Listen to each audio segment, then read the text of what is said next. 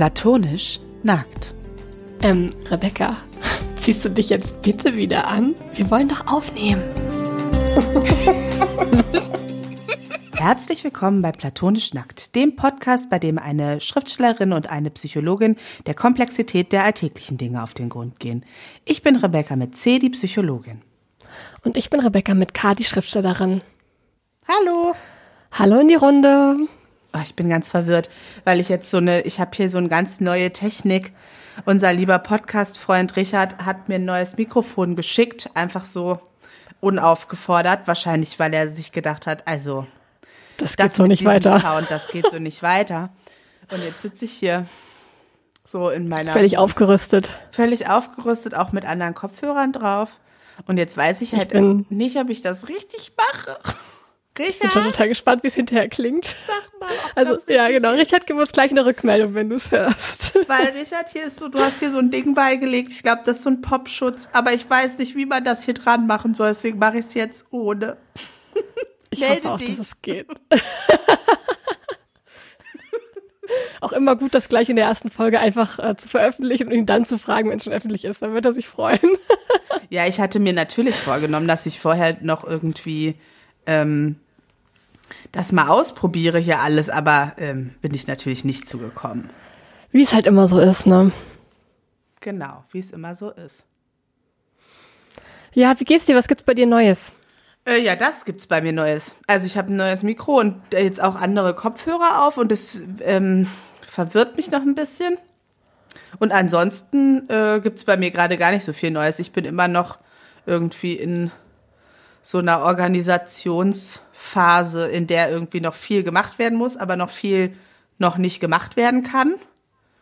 Ja, das sind immer die schwierigsten Phasen, finde ich. Und das Wenn man jetzt, endlich ja. so ins Tun kommen kann, dann löst sich das ja die Anspannung ja so allmählich auf. Aber wenn man noch so in den Startlöchern ist und kann noch nicht los, ist das immer blöd. Ja, genau. Da bin ich jetzt irgendwie gerade und das nervt mich und ich bin aber auch einfach so eingebunden an allen Ecken und Enden beruflich, dass ich merke, ich habe für andere Sachen eigentlich überhaupt gar keine Kapazität. Ja. Aktuell. Ja, dann ist das halt gerade so, ne? Ja. Dann also brauchen die anderen Sachen erstmal Kapazitäten. Ist dann auch so ein Wochenende halt irgendwie einfach zu Hause und weiß ich nicht, lesen und Film gucken und irgendwie Sachen machen, aber ich bin auch müde ohne Ende gerade. Also, ja, es läuft nicht so viel, was ich jetzt hier ähm, anbieten würde, um zu berichten. Okay, das ist doch auch in Ordnung. Ich kann was erzählen. Ja, erzähl du ich war, mal was. Ich war auf Recherchetrip und es war total toll. Also ich schreibe ja gerade an, an einem Projekt für den Verlag Fischer. Und ähm, da, also für diesen, für dieses Projekt bin ich jetzt auf Recherchereise gegangen, erstmal nur vier Tage. Ähm, also ich hatte bis jetzt immer alles nur ähm, in, in der Literatur recherchiert, ganz viel dazu gelesen, Bilder im Internet angeguckt und hatte, habe ja auch schon die Leseprobe dazu geschrieben, also die ersten 160 Seiten, also alles ähm, aus der Ferne und war dann jetzt da vor Ort, um mir das auch mal in echt anzugucken und habe dann, also St. Peter-Ording, ähm, da spielt es, nicht zur aktuellen Zeit, ich weiß aber nicht, wie viel ich verraten darf, deswegen belasse ich es mal dabei, also irgendwann in der Vergangenheit von St. Peter-Ording spielt es ähm, und ja, und dann da vor Ort zu sein, wo es dann wirklich stattgefunden hat. Und da war ich auch im Museum und habe mir dann auch so historische Bilder vor Ort angeguckt, die da im Museum ausgestellt werden. Und ähm, dann eben ja auch diese ganze Landschaft, wie die heute aussieht, äh, diese dieses Küstenstädtchen, wo die ganzen Urlauber durchlaufen, das alles so live zu sehen, hat alles komplett verändert. Also ich musste echt auch einige Szenen so ein bisschen anpassen und weiß auch, dass ich das so ein bisschen anders weiterschreiben werde, als ich gedacht habe. Und es war richtig, ein richtig, richtig tolles Erlebnis. Also ja, Recherchetrips sind immer oder Recherchereisen sind immer wunderschön. Ich war ganz, ganz äh, beseelt. Es macht einfach so viel aus. Und gerade St. Peter-Ording, da kann man halt auch einfach kilometerweit laufen. Also das ist, äh, ich weiß nicht, warst du schon mal da? Nee, ne? Nee, da war Hatten ich wir ja schon mal drüber gesprochen. Du hast ja. gesagt, nein. Ja, da gibt's nämlich eine eine Seebrücke, die von dem Küstenstädtchen zur vorgelagerten Sandbank führt, vor St. Peter-Ording. Und diese Seebrücke, äh, die läuft man halt zu Fuß und die ist ein Kilometer lang. Also musst du einmal ein Kilometer laufen, um da hinzukommen. Und dann hast du halt wirklich einen Kilometer weiten Sandstrand. Das habe ich so in Deutschland auch nie irgendwo gesehen.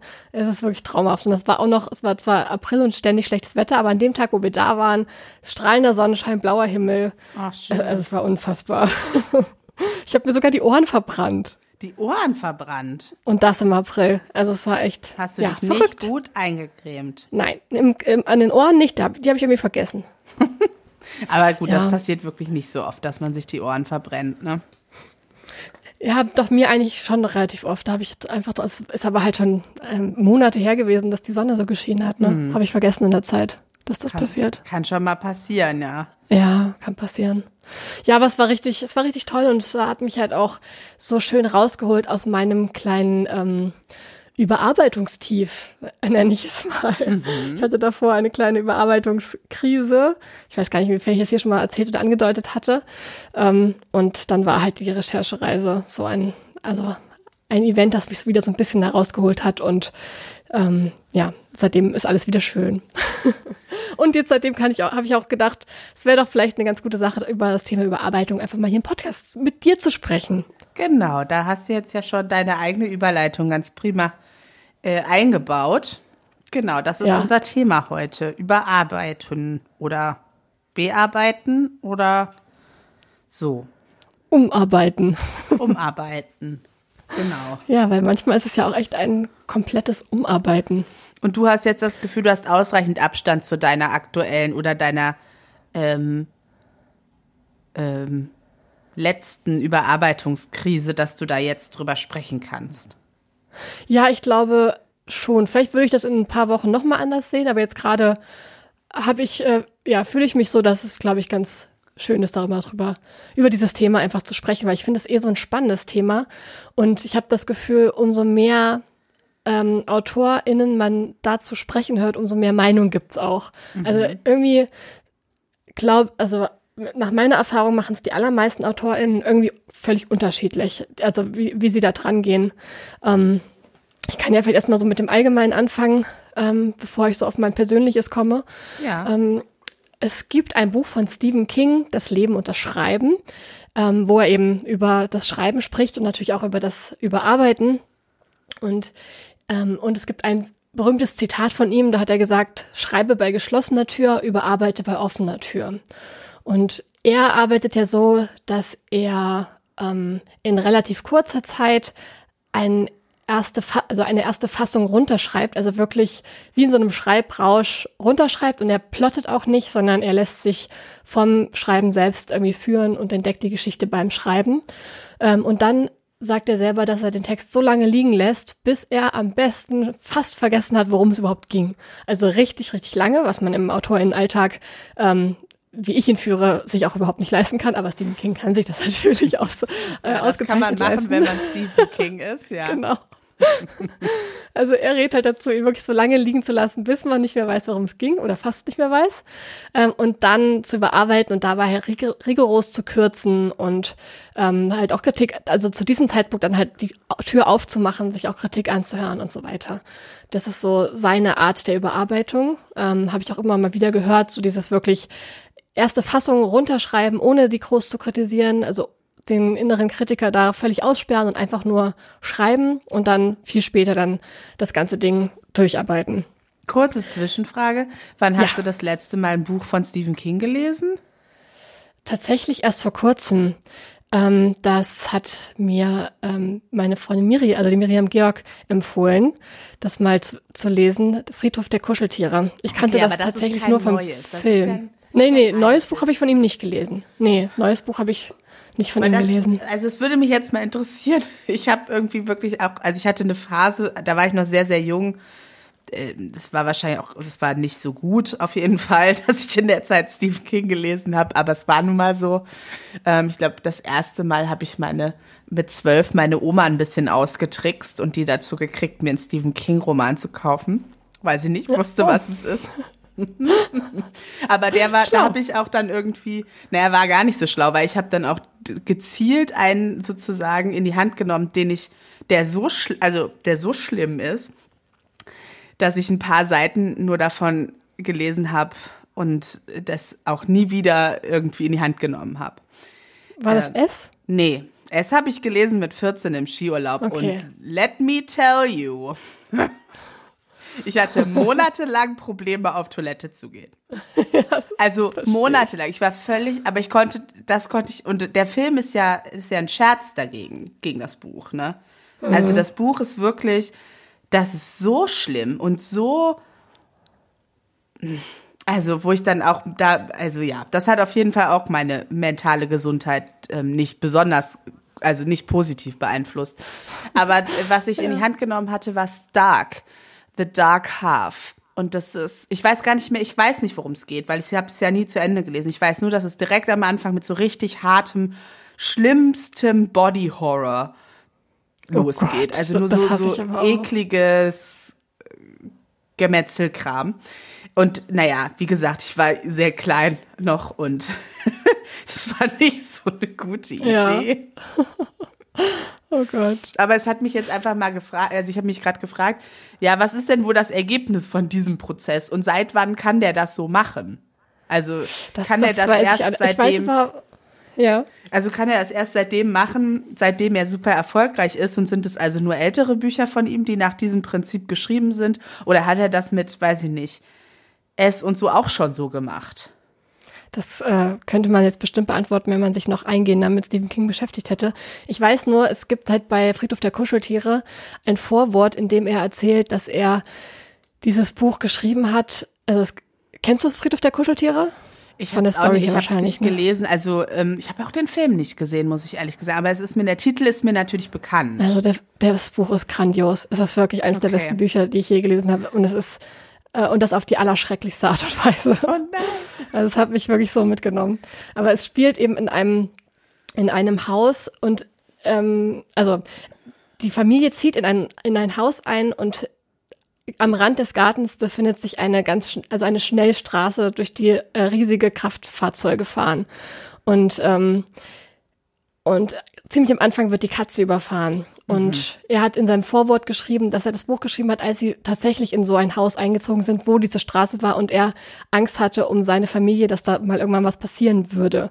Und diese Angst hat dieses Buch sozusagen, äh, hat ihn zu diesem Buch verleitet. Mhm. Und er hat das Buch da geschrieben und dann ewig liegen lassen tatsächlich. Und als es wieder gelesen hat, hat er gedacht, das, äh, das geht zu weit, das kann ich nicht veröffentlichen. Und seine Frau hat dann gesagt, doch, das ist richtig gut, du musst das veröffentlichen. Also so steht es halt im Vorwort drin. Also das lässt ja schon darauf schließen, dass er das da auch so schon so mhm. gemacht hat, dass er das mhm. so lange hat liegen lassen. Ja, krass. Ja. Das war jetzt nur mal am Rande. Kleiner Exkurs zu, zum klar. Thema Stephen King. Ja. Ich bin halt echt kein, keine Expertin auf dem Gebiet, aber ich war tief beeindruckt von diesem Buch. Also wirklich, also wie man, wie man erzählen kann, wie man ähm, so eine Angst die ganze Zeit schüren kann und dann passieren die Dinge, von denen du glaubst, dass sie passieren würden, aber es ist alles viel schlimmer, als man gedacht hätte. Also, oh, oh nein. Ganz, ja, okay, jetzt muss ich wohl auch lesen. Ganz, ganz krass. Also, ja. ja, genau, das ist so, so die eine Seite, von der man ja immer mal wieder hört. Ähm, einen ersten Entwurf schreiben, liegen lassen, überarbeiten. Ähm, dann höre ich ja auch total gerne den Podcast ähm, Sexy und Bodenständig von Alena Schröder und Thereta. Und äh, da hat einmal Alena Schröder erzählt, dass sie sowas nicht macht. Also sie, also wenn ich das richtig verstanden habe, schreibt sie, ähm, ist die Fassung, ihre erste Fassung sozusagen ist auch die Fassung, die an den Verlag geht. Also sie, es gibt keine zweite Fassung. Sie überarbeitet schon, während sie schreibt. Also sie sagt halt dann, sie ist halt sehr viel langsamer, aber sie überarbeitet direkt Satz für Satz, Absatz für Absatz, während sie dran, also ihre Szene schreibt. Also ist sie immer wieder auch im Überarbeitungsmodus. Mhm. Und das habe ich auch schon von anderen befreundeten Autorinnen gehört, die das auch ähnlich machen, ähm, dann natürlich viel langsamer sind und so weiter. Und dann habe ich jetzt noch, noch eine dritte Möglichkeit gefunden. Im, äh, in der Zeit gab es jetzt einen großen, ähm, ein Dossier mit Andreas Winkelmann, einem Thriller-Autor. Und der hat erzählt in diesem Dossier, dass er vormittags schreibt und nachmittags das, äh, das gerade geschriebene überarbeitet. Also ja auch relativ nah auch dran am Schreibprozess, aber trotzdem äh, wenigstens durch die Mittagspause so abgetrennt. So ein bisschen. Das fand ich irgendwie auch ein interessantes Konzept. Mhm. Und das, ja, und da habe ich mich halt die ganze Zeit auch so ein bisschen gefragt, so, wie mache ich das eigentlich? Und ich weiß es irgendwie nicht. Ich mache irgendwie aus allem so ein, so ein Mischmasch, mal so, mal so. Und ich habe also gerade so die ersten Bücher, die ich geschrieben habe, da war das bei mir auch so, dass ich eigentlich erstmal, also dass ich direkt überarbeitet habe, während ich geschrieben habe. Ähm, natürlich gibt's dann mal so einen längeren Schreibflow, wo dann mal ein, zwei Seiten am Stück entstanden sind, damit habe ich die auch gleich wieder überarbeitet. Ähm, und so sind auch vor allem jetzt äh, die Schokoladenfabrik und Duft von Zimt, da habe ich das schon eher so in diese Richtung gemacht, dass ich nah dran am Text auch überarbeitet habe. Ähm, und da war es auch so, dass es dann keine so riesengroße Umarbeitung hinterher gab. Also zwar schon klar Änderungen und Details habe ich umgeschoben, bisschen, bisschen was äh, an den Figuren gemacht, bisschen was zugespitzt und so, aber es gab keine umwälzenden Sachen. Ähm, und jetzt, als ich an meinem letzten, also jetzt an den Hyazinthen ähm, geschrieben habe, das habe ich glaube ich auch mal erzählt, ne? Da habe ich äh, habe ich eher so mal ausprobiert, wirklich so in den also mehr im Schreibrausch zu bleiben und nicht so sehr in die Bearbeitung zu gehen und mehr drin zu bleiben. Dadurch habe ich wahnsinnig viel geschafft in kurzer Zeit. Also ich glaube, ich habe das Buch in drei bis vier Monaten geschrieben mhm. ähm, und fand es dann total toll. Also ich war sehr auch richtig, weil ich so einen Spaß hatte am Schreiben und ich habe mich halt nicht mit Kritik aufgehalten oder mit Überarbeiten aufgehalten, sondern habe wirklich alles runtergeschrieben und es hat mir so einen Spaß gemacht. Ähm, und dann habe ich es meiner Lektorin gegeben und ähm, der Miriam Georg, die ja meine Sachen auch oft testliest. Und die haben dann halt noch sehr, sehr viel gefunden, was ja eigentlich auch, wenn ich im Nachhinein drüber nachdenke, nicht so das, also kein großes Wunder ist. Aber die haben wirklich sehr wichtige Sachen gefunden, die einfach nicht funktionieren, so vom Erzählerischen her. Mhm. Und wo ich nochmal richtig ran äh, muss.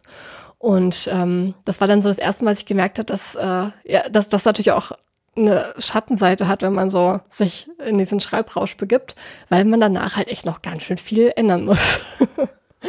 Und damit war ich die letzten Wochen beschäftigt und war dann auch ziemlich deprimiert, weil ich dann zwischendurch das Gefühl hatte, oh Gott, das funktioniert alles nicht. Ich muss eigentlich alles komplett umschreiben. Es ist alles äh, überhaupt nicht gut. Also man, ja, kennt man ja, darüber hatten wir auch gesprochen, über das Thema ähm, mhm. himmelhoch jauchzend. Ähm, man ist irgendwie voll genial gefühlt und dann merkt man, ach nee, doch nicht. doch ein Irrtum. Ja, und irgendwie finde ich das spannend, wie unterschiedlich man da vorgehen kann. Und also ich selber bin immer noch so auf der Suche danach, was ist denn eigentlich so für mich der richtige Weg? Ja, ja, ich kann, ja. kann mir vorstellen, dass das auch nicht so einfach ist. Ich habe gerade so ein bisschen überlegt, ja, worum es denn dabei gehen könnte, was denn da so das Problem ist. Ja. Und also ich, ich ja. Ja, erzähl du. Naja, und ich habe so gedacht, naja, ich denke, dass es schon auch darum geht, ähm, ja, um das äh, ähm, allseits äh, beliebte Dopamin. Also, dass äh, mhm. halt neue Sachen, Dinge, die uns irgendwie, also die, die irgendwie neu und aufregend sind, die ja immer mehr und es, also mehr belohnen, ähm, als als das äh, sozusagen das immer wieder nochmal sich anzugucken und nochmal zu bearbeiten. Also Bearbeitung von etwas, was man schon geschrieben hat, ist einfach nicht so ähm, belohnend, glaube ja, ich. Absolut. Ja. Weil es halt ganz fürchterlich. Es ist nichts, es ist nichts Neues mehr. Es kommt irgendwie nichts. Äh, das ist alles schon bekannt. Aber man muss irgendwie, also man kann sich davon ja nicht berieseln lassen. Ne? Also es ist, hat ja auch, kann ja was Angenehmes haben, weiß ich nicht, Filme oder Serien zu gucken, die man schon kennt. Aber das ist ja was anderes. Ne? Du musst also auf der einen Seite fokussiert ja kritisch bleiben. Drauf gucken. Du musst fokussiert bleiben und konzentriert bleiben und gleichzeitig ist es aber nicht nichts, was so richtig deine Aufmerksamkeit irgendwie gerade fesselt. Und das ist ja eine total ja. schwierige Balance irgendwie hinzukriegen. Ja, und du musst ja auch so kritisch drauf gucken. Also du musst ja alles abklopfen auf, ist das nicht doch schlecht? Ist da nicht doch was drin, was nicht funktioniert? Ähm, wo ist da die Schwäche? Was kann weg? Was muss, äh, was muss neu dazu? Also du bist ja eigentlich die ganze Zeit auf der Fehlersuche. Mhm. Und das, also. Ja, ja du musst also noch ja genauer, also du musst eigentlich noch konzentrierter hingucken, weil du ganz genau drauf schauen musst. Ja. Während aber eben sozusagen die Motivation des Neuen oder der Reiz des Neuen irgendwie gar nicht mehr da ist. Und ich ja, weiß voll. nicht, ich glaube, das ist was total Individuelles. Also von daher finde ich, kann ich schon nachvollziehen, warum Stephen King diesen Weg wählt. Weil dann hast du einmal den Reiz des Neuen, so beim Schreiben und den Rausch. Und dann lässt du es so lange liegen, bis es dir auch wirklich nicht mehr bekannt vorkommt. Und dann kriegst du natürlich wieder ein, wieder ein, also kriegst du dich natürlich selber viel mehr in den Bann gezogen wieder.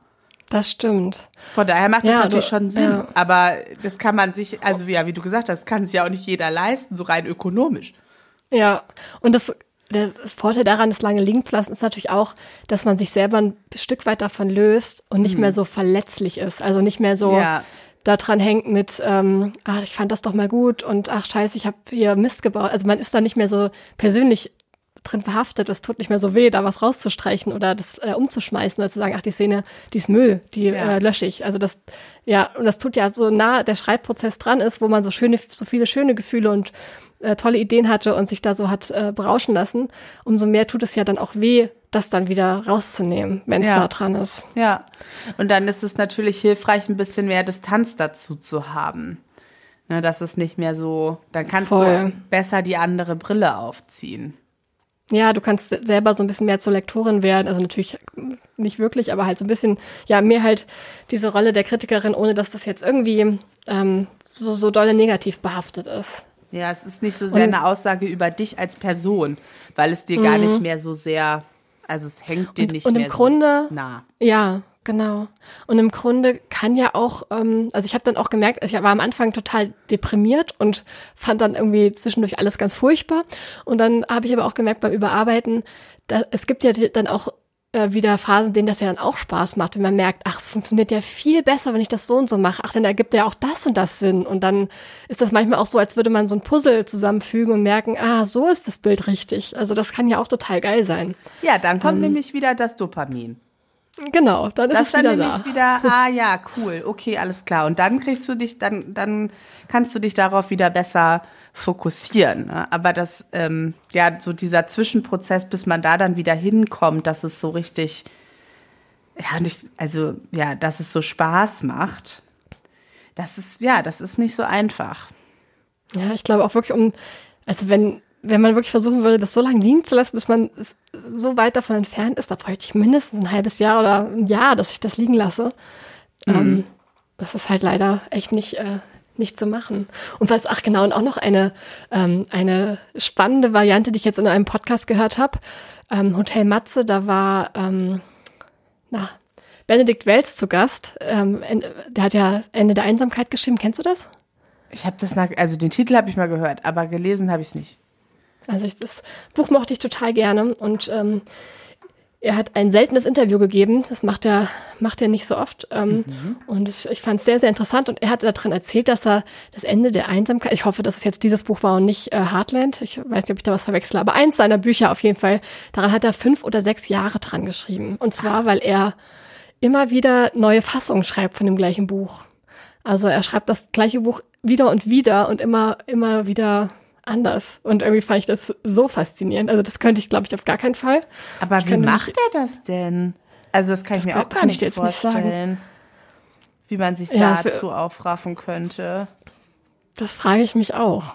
Und auch, also ich, er hat das auch so geschildert, dass es ein sehr schmerzhafter Prozess auch dann immer wieder war und dann auch nicht immer was Gutes. Also um das halt so, um diese Geschichte rauszuschälen, die da drin steckt und die er eigentlich erzählen will.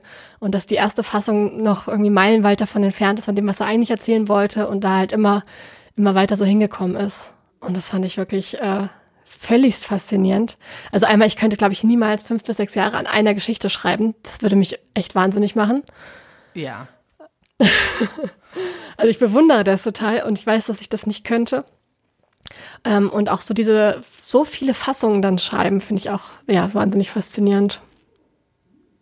Ja, ich glaube, das, Das hat auch- also, nee, weil, pff, kommt mir auch irgendwie so dröge vor. Ja. Im gleichen Podcast war auch in einer anderen Folge ähm, Cornelia Funke zu Gast. Fand ich auch richtig interessant. Und die hat auch so was ähnliches erzählt, dass sie, ähm, vielleicht war das mit diesem, die Geschichte herausschälen, auch eher von ihr ein Zitat. Oh Gott, ich bringe immer alles durcheinander. Aber sie hat äh, auch erzählt, dass sie verschiedene Versionen ähm, ihrer Lektorin schickt. Also sie hat jetzt nicht von so einer riesigen Zeitspanne erzählt wie Benedikt Wells, aber auch, dass sie ähm, dass sie die Geschichten immer wieder neu schreibt. Das hat sie auch erzählt. Ähm, also so ein bisschen, bisschen ähnlich fand ich das. Fand ich irgendwie auch, ja, also ich glaube, wahrscheinlich hat wirklich jeder, der schreibt, so seinen eigenen Workflow, der dann auch wieder ein bisschen anders ist. Und ich finde es dann auch manchmal schwierig, sich davon so abzugrenzen und zu sagen, ja, aber ich mache es anders. Und das ist auch okay. Ja, ich könnte mir halt auch wirklich, also ich denke wirklich, dass, dass so die, die Basis, auf der man das machen kann, also die, also ich sag mal, die wirtschaftliche Basis schon auch irgendwie eine entscheidende Rolle spielt. Ne? Ob wenn du jetzt sagen kannst, ich, ich habe so viel, also ich bin finanziell so abgesichert, dass ich so lange an einem Buch schreiben kann, bis ich das genau richtig finde. Ja. Das ist die eine Sache, ne? Aber wenn es irgendwie, ich muss halt einfach eine bestimmte Anzahl an Büchern pro Jahr rausbringen, damit ich vom Schreiben leben kann, dann bist du ja auf ganz unterschiedlichen Ebenen. Und wenn du aber, also keine Ahnung, ich weiß es ja nicht, vielleicht ist das bei denen auch gar nicht so, aber ich würde mal vermuten, dass Cornelia Funke genug Bücher geschrieben hat, die auch verfilmt worden sind, etc. Ähm, so dass das irgendwie ich glaube, geht. Ich glaube, die hat wirklich keine Geldsorgen, ja. Das denke ich auch. Das und dann kann man, kann man natürlich so sagen. sagen, ist denn jetzt eigentlich, ich glaube, es kommt der vierte Teil Tintenherz jetzt irgendwie raus. Ist der schon raus? Das weiß ich nicht.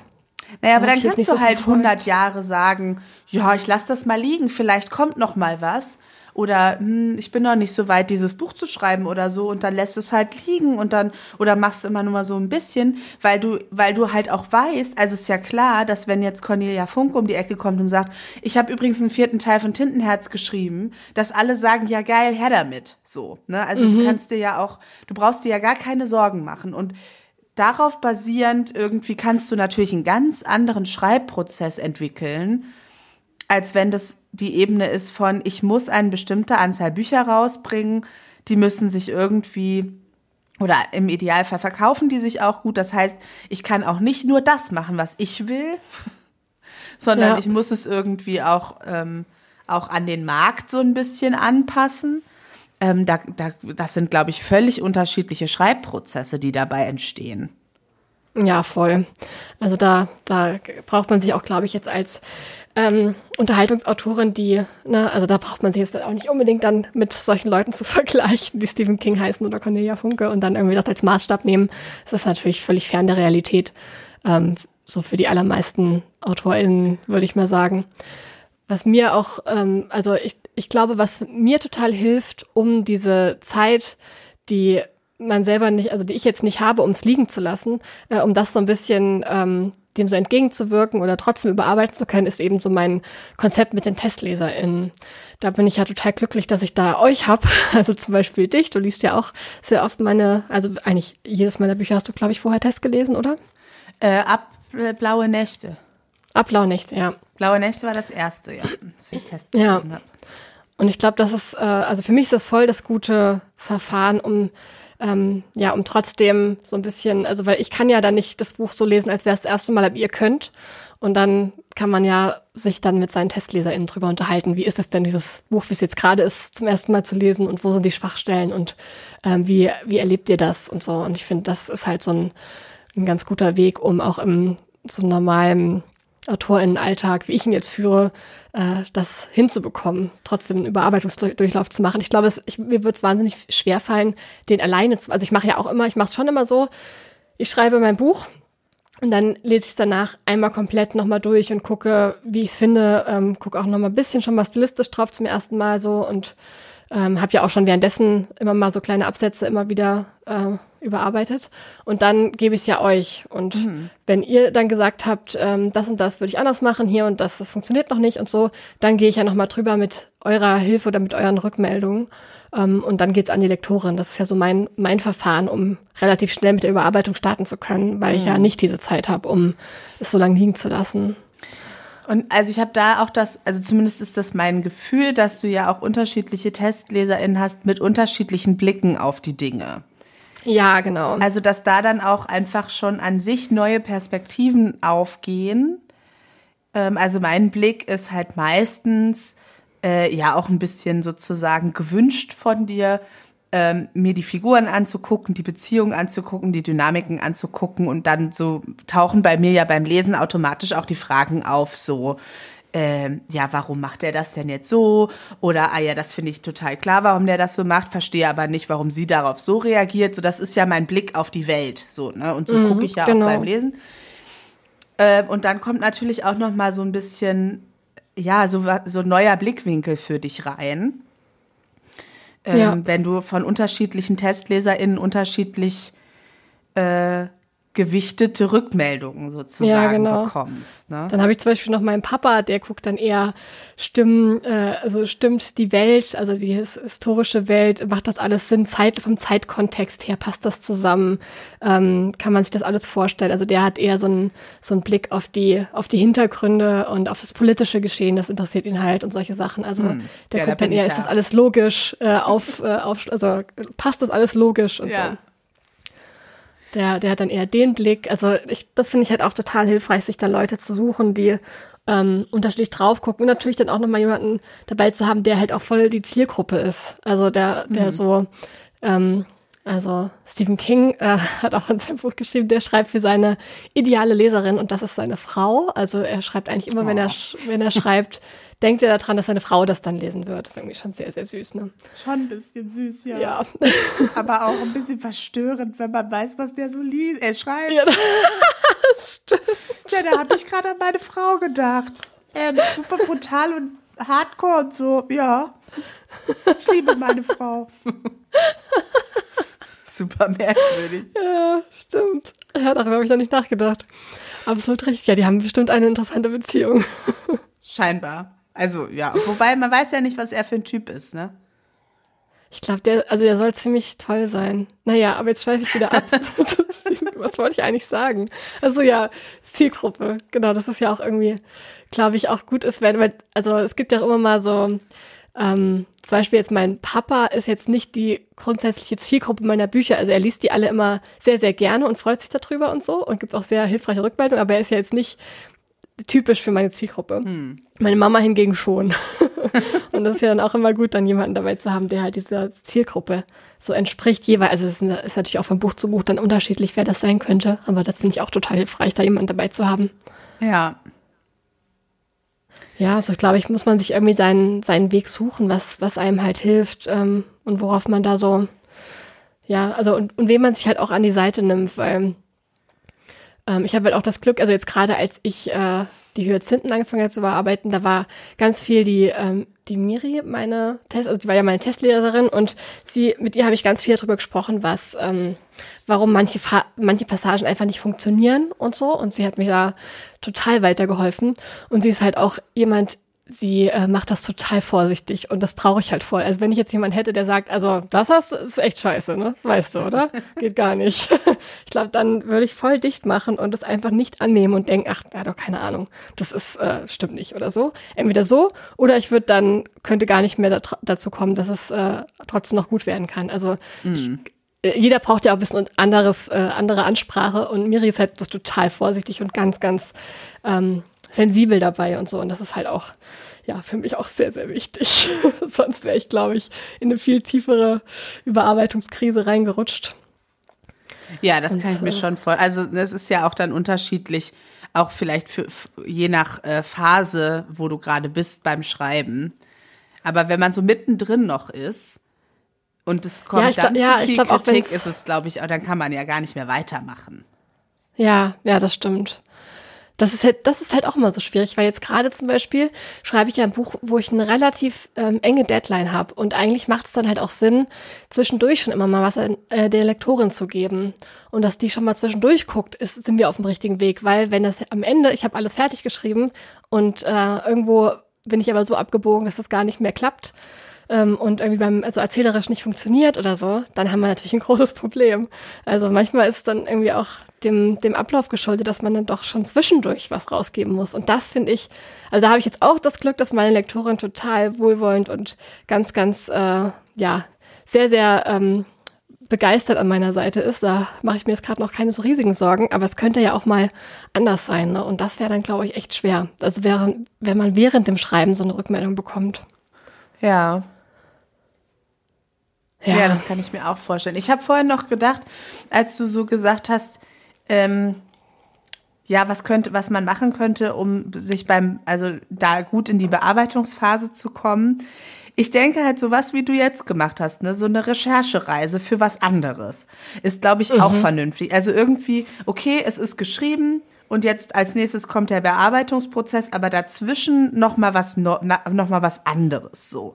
Ja. Also ich glaube, wenn man jetzt am Schreibtisch sitzt und man geht sozusagen von dem letzten Wort geschrieben, gleich wieder zum Überarbeiten. Also das geht irgendwie nicht. Man muss auch erstmal, vielleicht schafft man es nicht, das so lange liegen zu lassen, bis man sich gar nicht mehr dran erinnert, aber irgendwie glaube ich schon, dass es wichtig ist, es dann nochmal liegen zu lassen, auch wenn man was anderes macht, ne? Also äh, weiß ich nicht, ob das jetzt eine, eine Masterarbeit oder eine Bachelorarbeit oder eine Doktorarbeit oder was auch immer ist, ne? Oder irgendwie ähm, irgendwas anderes, Oder was man irgendein anderes schreibt. Projekt, ja. Genau, dass man dann auch nochmal sagt, okay, ich muss jetzt erstmal davon weggehen und was anderes machen und was anderes erleben, damit ich dann nochmal drauf gucken kann. Das glaube ich auch. Das ist, glaube ich, richtig, richtig gut, um den Kopf mal da frei zu kriegen und trotzdem eine Art von Distanz hinzukriegen zum Projekt. Und wenn man erstmal mit was anderem äh, anfängt, also ich habe ja auch, bevor ich jetzt äh, die Bearbeitung von den Hyazinthen gegangen bin, habe ich erstmal in einem anderen Projekt äh, rumgedacht und das schon mal angefangen zu schreiben und so. Und das hat auf jeden Fall auch geholfen, um Abstand davon zu bekommen. Ja, dass man irgendwie mal so die Schiene wechselt, auf der man gerade unterwegs ist. Ja. Und was meinst du zu der Variante, die ja auch einige AutorInnen wählen, ähm, direkt überarbeiten? Also eigentlich immer so Absatz oder Szene für Szene und dann halt direkt wieder rein und die und erst weitermachen, wenn man damit zufrieden ist. Ja, also ich denke, ich, ich kann mir schon vorstellen, also es ist ja so, auch physikalisch, wenn man die Masse einmal in Bewegung hat, dann kostet es weniger Energie, sie weiter zu bewegen, als wenn sie einmal zum Stillstand kommt und man sie dann wieder anschieben muss. Ja, das ist ein, ja. das Also so könnte ich mir schon vorstellen, dass wenn man sowieso gerade dabei ist und noch nicht so dieses Gefühl von ah, fertig hatte, dass es dann leichter ist, das einfach weiterzumachen und dann, wenn man das Fertiggefühl hat, dann eben auch nicht nochmal sagen zu müssen, ah, fertig, aber nächste Woche muss ich nochmal ran. So von, von diesem her kann ich mir das schon vorstellen, dass das gut, also dass das vielleicht auch günstiger ist. Ähm, ich frage mich halt, also ich frage mich nur, ob einem dann nicht trotzdem manchmal so ein bisschen der Blick fürs große Ganze verloren geht, wenn man so sehr klein ist und dann eben nicht am Ende sagen kann, okay, ich gucke einmal das Ganze an und dann überlege ich nochmal und dann gehe ich nochmal dran. Also, weißt du, was ich meine? Ja, Weil dann kann ja trotzdem auch, noch sein, dass dann irgendwie die, die äh, Lektorin sagt, ähm, ja, das has- es klingt ja alles ganz schön, aber es passt eigentlich an der und der Stelle nicht oder so. Hm. Ich könnte mir auch vorstellen, dass die Version vielleicht ganz gut funktioniert, wenn man sehr genau plottet. Also wenn man vorher ganz, ganz viel Denkarbeit reinsteckt, bevor man schreibt. Ähm, und dann eben das, was man sich vorgenommen hat, auch wirklich runterschreibt und sich daran auch hält. Und dann währenddessen überarbeitet, dass das dann so ein, ja, so vor, dass, dass das Ganze halt sozusagen schon vorgelagert ist. Weil bei, ähm, bei dieser Variante die erste Fassung unterschreiben, das ist ja auch ganz viel ähm, viel intuitiv und äh, im, im Schreibrausch und so ein bisschen mehr so aus dem Gefühl raus. Und die andere Variante ist ja schon so ein bisschen kontrollierter, glaube ich. Ja, und ich frage mich halt auch, ob es unterschiedliche Varianten des Überarbeitens dann gibt. Ne? Also, dass es einmal so ein,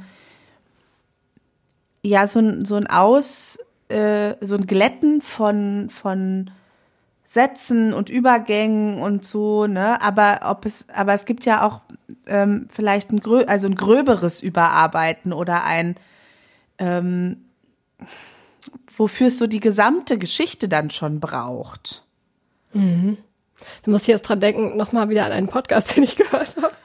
Ähm, bei Hotel Matze war auch Mariana Leki zu Gast.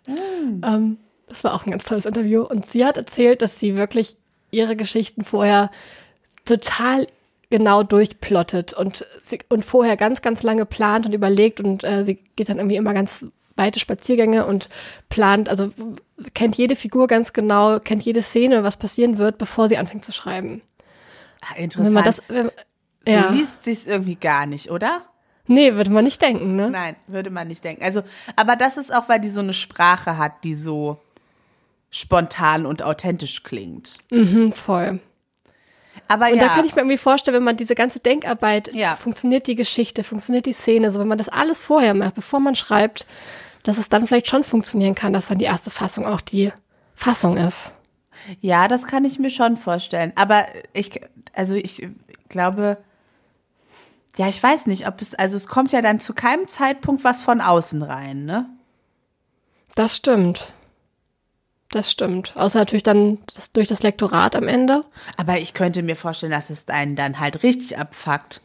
Also wenn man so lange gedacht hat und so lange geschrieben und währenddessen gleichzeitig bearbeitet hat und dann kommt ein, ja, aber das und das und das und das muss man nochmal anders machen. Das könnte, das weiß ich nicht. Ich glaube, mich würde das so frustrieren.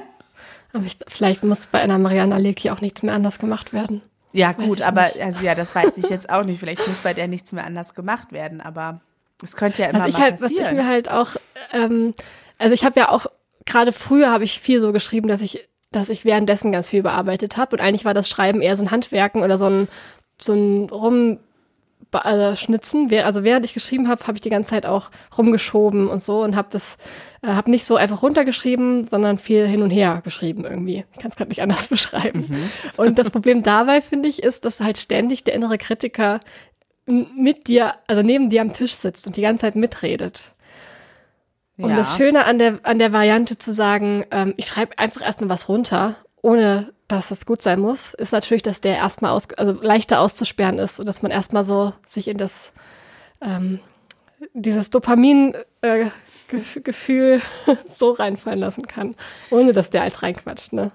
Ja, das kann ich mir auch vorstellen, dass man sich halt zwar, also dass man sich vielleicht Arbeit spart, wobei das müsste man am Ende halt auch noch mal ausrechnen, wie, also ob es nicht am Ende aufs Gleiche rauskommt, aber ähm, man, man nimmt sich ja vielleicht auch den Schreibrausch und dieses, ich hau erstmal raus und finde mich gerade mal super kreativ und mega geil und genial dabei. So. Und kann ja, dann nochmal sagen, okay, und jetzt gehe ich in die, in die Rolle Kritiker und jetzt gucke ich es nochmal anders an. Aber wenn der Kritiker die ganze Zeit dabei ist, dann habe ich das ja gar nicht. Ja, ich glaube, dann ist dann vielleicht der Schreibrausch nicht so riesig, aber dann ist natürlich auch hinterher dieses, oh Gott, das ist doch alles ganz schlecht, das ist dann vielleicht auch nicht so groß. Also hm. hat man, es ist halt eine viel kontrolliertere, also stelle ich es mir vor, dass es viel kontrollierter ist und viel, ja, also mehr so, also ich, ich hatte das Gefühl, wenn ich das gemacht habe, habe ich so ein bisschen verkopfter geschrieben und wenn ich versucht habe, das mal nicht äh, zu machen und so ein bisschen mehr einfach weiterzuschreiben, auch wenn der Satz gerade blöd war, dann war das so ein bisschen weniger verkopft irgendwie. Hm. Also man könnte ja meinen, dass ich auch viel eher was aus eigener Erfahrung dazu sagen könnte, aber ich kann mich überhaupt nicht mehr daran erinnern. Ich weiß auch nicht, ob äh, Aber ich glaube, dass als wir beide das zusammengeschrieben haben, da haben wir doch eigentlich zusammen vor allem immer geschrieben und ich habe am Ende überarbeitet, oder? Naja, also wir haben viel geredet vorher und dann war ja schon klar, was wir schreiben. Genau, ja, inhaltlich dann, wussten wir es ja dann eh schon. Und dann haben wir es geschrieben und du hast auch geschrieben und dann hast du es danach nochmal zusammen verheiratet.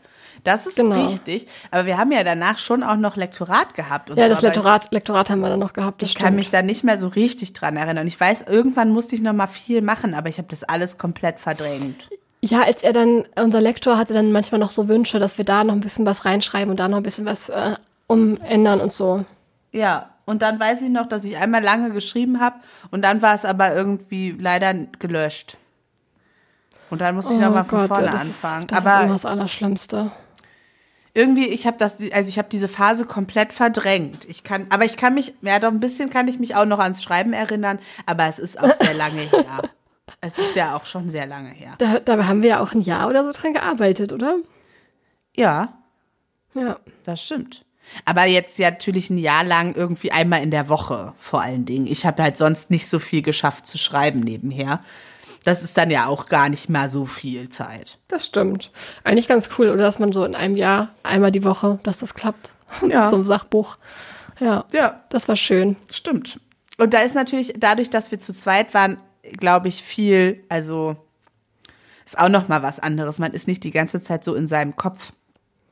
Ja, Voll. Da ist man ja, genau, da ist ja die Außenperspektive schon gleich mit drin, irgendwie so ein bisschen. Ja, wir haben das ja auch relativ häufig dann so gemacht, dass irgendwie, ah, ich habe jetzt hier was geschrieben, das lese ich dir jetzt mal vor, okay?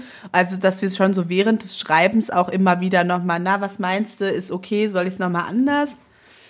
Ja, da war das Testlesen ja schon so ein bisschen mit inbegriffen. Und jetzt weiß ich halt gar nicht. Aber wir hatten auch Testleserinnen, fällt mir gerade noch wir ein. Wir hatten auch Testleserinnen, ja. Und haben es doch danach auch nochmal so ein paar Sachen gemacht, oder? Aber das weiß ich jetzt auch nicht mehr so genau. Ja, ich glaube auch wahrscheinlich ist es nicht nur pro Autorin unterschiedlich, sondern auch ähm, je nach Buch so ein bisschen. Ne? Jedes, mhm. also ich habe auch mir das Gefühl, dass jedes Buch, was ich bis jetzt geschrieben habe, dass ich da immer so ein bisschen anders vorgegangen bin und vielleicht geht es, kommt es auch irgendwie drauf an. Also entweder ich bin noch ein bisschen mehr, also noch so auf der Suche nach dem Workflow, den ich dann behalten will, oder vielleicht liegt es aber auch so ein bisschen daran, dass jedes Buch auch ein bisschen andere Anforderungen daran stellt. Ja, ich kann mir also jetzt gerade auch mit diesen historischen Sachen, wenn du schon so viel recherchieren musst auch, das ist ja auch noch mal eine ganz andere Herangehensweise an also dann hast du ja schon so eine äußere Struktur, in die die Geschichte ja irgendwie reinpassen muss. Das und dann stimmt. musst du ja ganz anders im Vorhinein schon überlegen, als wenn du jetzt sagst, ich schreibe jetzt hier, wo ich Bock drauf habe. Ähm, also ja. da hast du ja viel mehr Freiheiten und äh, was ja aber dann vielleicht auch schwierig sein kann. Du kannst auch viel mehr wieder umwerfen. Ja, und es muss am Ende ja. vielleicht auch wieder ein bisschen eingefangen werden. So. Ja, das stimmt. Und so ja, musst ich, du natürlich das Gerüst innerhalb dessen sich die Geschichte irgendwie ähm, aufhängen kann, sozusagen. Das musst du ja vorher schon stehen haben und hast dann nicht so viele, also jetzt gerade mit der Schokoladenfabrik, da gab es ja auch ganz klar äh, Ereignisse, die irgendwie vorkommen müssen. Also ja. da musst du ja von A nach B nach C auf eine Art und Weise gehen. Genau. Und das habe ich ja auch chronologisch ja. erzählt. Ja. Also genauso wie bei Duft von Zimt, da sind ja auch einige Sachen, wo ich von Anfang an wusste, das wird passieren, äh, die von außen kommen, die ich nicht ändern kann. Ja. Und das ging ja auch chronologisch. Und jetzt bei den Hyazinthen habe ich ähm, viel weniger von außen gehabt. Also schon eine große Sache, die auf jeden, um die ich auf jeden Fall nicht drum rum kommen, gekommen bin, aber auch nicht kommen wollte natürlich. Ähm, aber ich habe es auch nicht chronologisch erzählt und ich habe zum ersten Mal so eine andere Erzählweise ausprobiert. Mhm. Ähm, und da muss man natürlich auch viel mehr dran feilen, wenn man so das bisschen aufbricht und nicht chronologisch macht. Da kann man ja auch viel mehr Fehler machen, als wenn man es, also finde ich, finde ich ja. viel schwieriger ja. eigentlich als chronologisch zu erzählen. Ja, kommt natürlich auch so drauf an, wie viel Neues probiert man aus, das man vorher noch nie gemacht hat, ne? Ja, ich glaube, das ist das, was man sich so halt vor Augen führen muss mit dem Bearbeiten, ne? dass es irgendwie drum geht, sich selbst bei der Stange zu halten und dass das ja ganz unterschiedlich sein kann, wie einem das gelingt. Ja. So, ne? Und für, ja. für manche ist es vielleicht so, na, wenn ich schon mal am Arbeiten bin, dann hilft es, dann kann ich gut am Arbeiten bleiben. Aber wenn ich einmal fertig bin, schaffe ich es nicht gut, nochmal damit anzufangen dann kann man sich ja daran orientieren, welch, also dann ist vielleicht eine, ich bearbeite nebenher gleich mit Variante irgendwie besser. Ne? Ja, stimmt. Oder ich, ich neige dazu, wenn ich schon beim Schreiben die ganze Zeit mit einem kritischen Blick dabei sein muss, dann neige ich dazu, dass ich es irgendwie nicht, also dann verliere ich mich in der Kritik und ich brauche diese beiden Rollen voneinander getrennt. Ja. So, dann ist jetzt die Frage, okay, wie trenne ich die gut? Und dann kann es ja sein, okay, ich fange dann zwischendurch schon mal mit was anderem an oder ich, ich plane irgendwie ein Wochenende, in dem ich irgendwie was ganz anderes mache oder weg bin oder so. Aber das sind, glaube ich, Sachen, die man sich überlegen muss, wie, wie man selber arbeitet und was so die eigenen Fallstricke sind. Und vielleicht muss man auch verschiedene Sachen einfach mal ausprobieren. Ja, ich glaube auch, das Ausprobieren ist halt auch äh, total wichtig oder auch irgendwie auch spannend wie unterschiedlich das, also was, wie sich das halt auch aufs Schreiben auswirkt, wenn man es mal so macht und mal so macht und so. Ja. Finde ich auch richtig, richtig cool. Ja. Aber das ist, glaube ich, eine wichtige Frage. Ne? So einmal kann ich mich irgendwie gut nochmal aufraffen, wenn schon was in Anführungsstrichen fertig ist. Und kann ich gut eine Doppelrolle haben oder kann ich das nicht so gut? Ja, vielleicht auch, wie gut verstehe ich mich mit meinem inneren Kritiker? Macht er mich völlig fertig oder sind wir eigentlich, eigentlich kommen wir ganz gut klar? Hm. Weil wenn man sich so völlig von dem runterbuttern lässt, dann sollte man das vielleicht auslagern, ja. damit man überhaupt weiterkommt. Aber wenn man mit dem ganz gutes Verhältnis hat und äh, das gut aushalten kann, dann ist das vielleicht was anderes. Und dann kann man auch sagen, okay, wir setzen uns zusammen dran und äh, schreiben das zusammen runter. Ja. Und dann ist natürlich sicherlich auch ähm, eine Frage, was man gerade so schreibt. Also für unser Buch, ich glaube, wir, also wir haben ja so eine sehr Kapitel für Kapitelweise, also, vor, her, also Herangehensweise gehabt.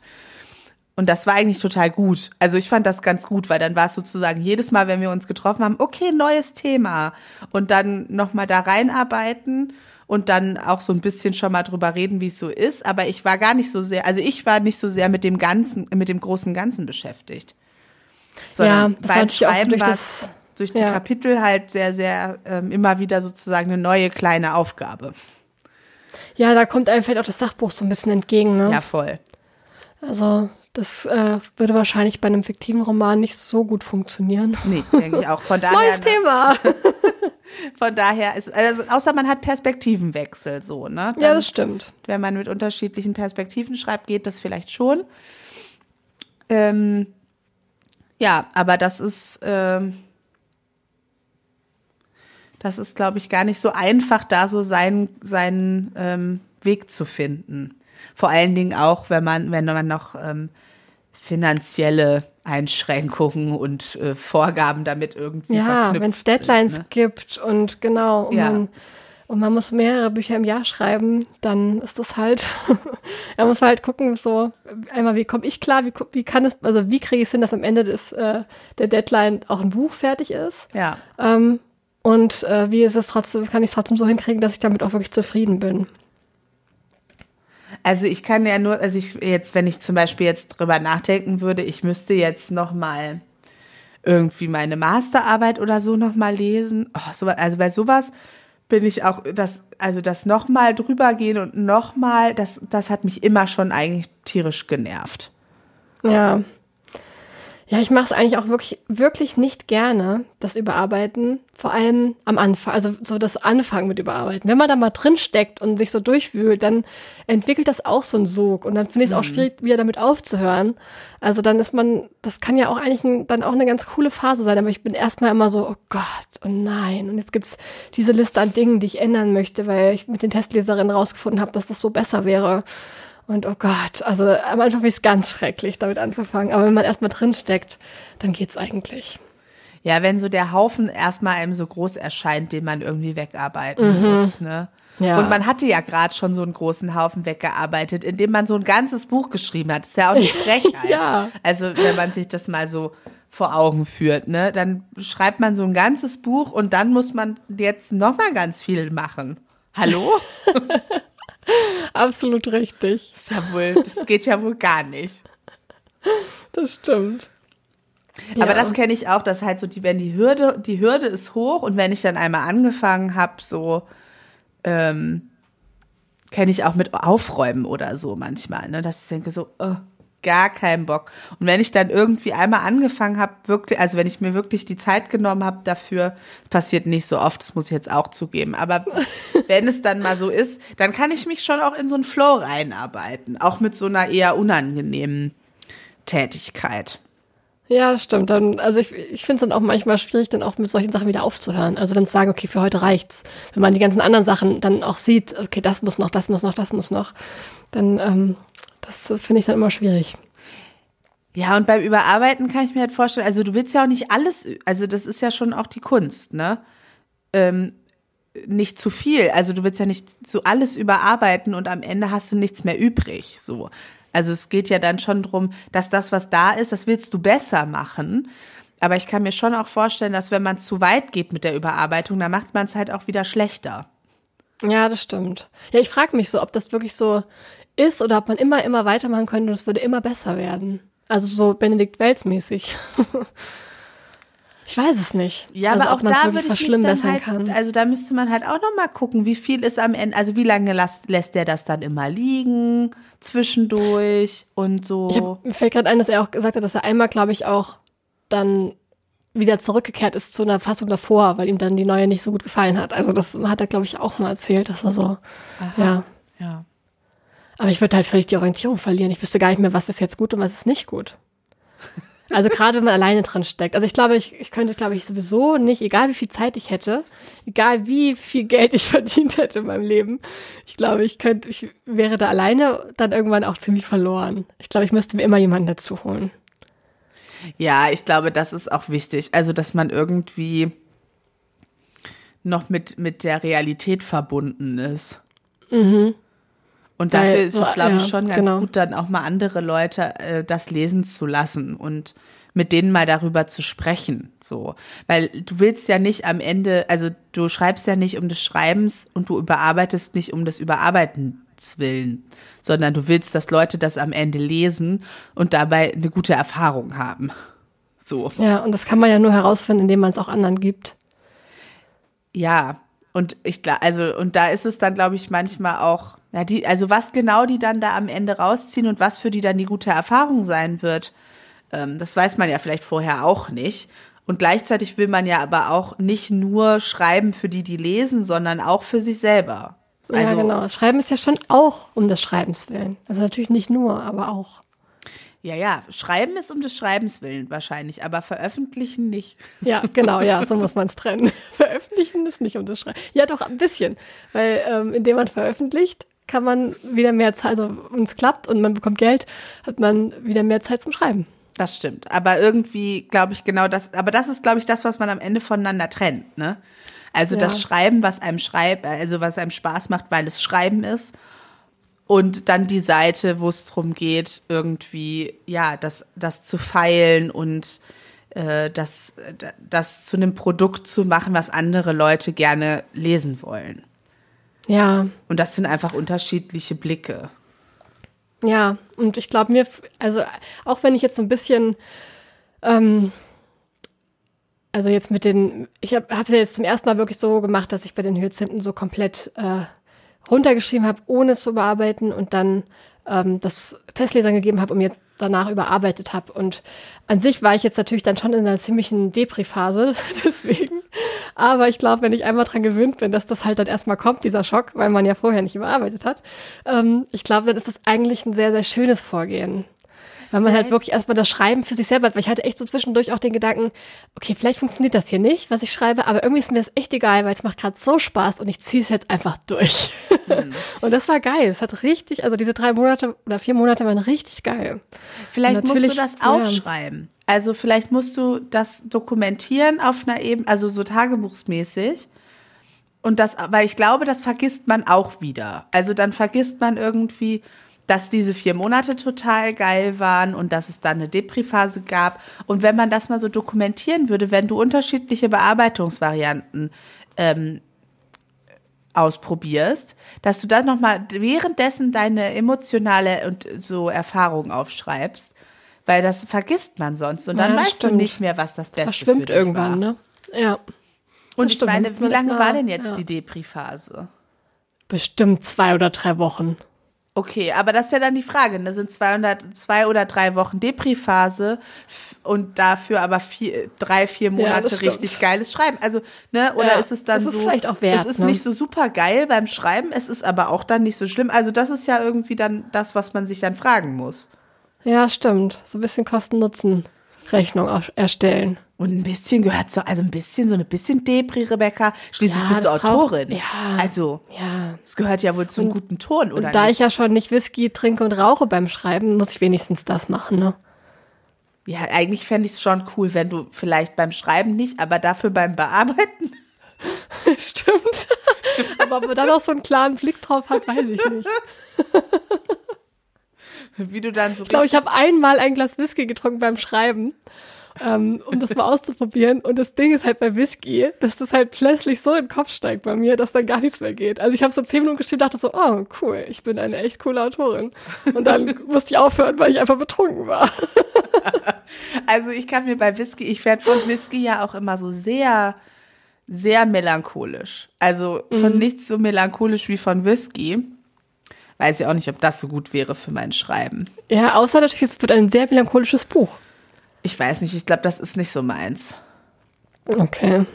Ja, wer weiß, was noch kommt, Rebecca. Ja, wahrscheinlich nichts, ehrlich gesagt. So wie es jetzt gerade aussieht. In deinem Leben wird nichts mehr kommen. Ich meinte jetzt buchtechnisch. Ach so. Ich war jetzt rein aufs Schreiben fokussiert, nicht ja, auf. Aber ich habe immer noch das Gefühl, dass da von dir noch was kommt. Wir werden so. das beobachten. Okay, gut, ja. Du hast ja schon den, also hast mich ja schon eigentlich beauftragt, äh, was Erotisches schreiben. Das stimmt. Das ja, glaube ich, kann ich aber wirklich vielleicht nicht. Ähm, Hä, wieso? Weiß ich auch nicht, aber es denke ich so. Du es einfach mal so in den Raum. Du kannst das nicht. Was, ist das denn für eine Aussage? Das hast du noch nicht mal ausprobiert. Ja, aber also sowas, also Fiktion hat mich noch nicht so gereizt einfach. Es ist nach wie ja, vor. Ja, dann machst so. du halt Autofiktion. Mhm. Okay, ja, dann musstest du mir noch mal sagen, was das jetzt genau ist. Aber nicht mehr ja. heute. Okay. Also heute schreibe ich wann auf anders. Ja, heute schreibe ich Okay. nichts. Ähm, genau. Und du bist jetzt Ja, aber wieder sagen- aus deinem, deinem Tief raus, oder was? Ich bin wieder raus, aber es liegt halt auch daran, dass ich gerade wieder im Schreibrausch bin für mein anderes Projekt. Ach so, ja, das ist Gerade wieder alles richtig geil finde, was ich so schreibe. Vielleicht muss man das Wieder einfach mega. gut timen. Also immer so Ja. Schreibrausch, kurze Depri-Phase, dann wieder einen neuen Schreibrausch reingebaut. Vielleicht geht's dann auch so. Und ab und zu Stimmt. natürlich nochmal nach St. Peter-Ording gefahren für eine Recherchereise. Dann geht das schon. Klingt eigentlich nach einem ganz guten Leben. Ich finde auch, dass es nicht so schlecht klingt. Ja. Sehr gut. Ja, vielen Dank, dass ich mich bei dir ausholen durfte Ja, bitte gern. über das Thema Überarbeitung. Diesmal auch im Podcast und nicht einfach nur sonst Genau. in unserem Fand privaten. Leben. Wir sind ja auch privat miteinander bekannt. Falls die gehört. Platonis das nicht wissen. Das stimmt. Ja, liebe Platonis, ähm, ihr könnt uns gerne mal eine Nachricht schreiben oder ähm, unseren Podcast weiterempfehlen. Da würden wir uns sehr drüber freuen. Und Ja. schön, dass ihr wieder dabei, dabei gewesen seid. Ja, genau. Schreibt uns mal eine E-Mail oder eine DM bei äh, Instagram zum Beispiel. Wenn ihr unsere Telefonnummern habt, könnt ihr uns auch anrufen oder eine Sprachnachricht schicken. Aber ja, so, Genau. Wir freuen uns. Und Genau. dann bis in zwei Wochen. bis in zwei Wochen. Tschüss. Tschüss. Das war Platonisch Nackt. Ja, dann würde ich mich jetzt wieder ausziehen, okay?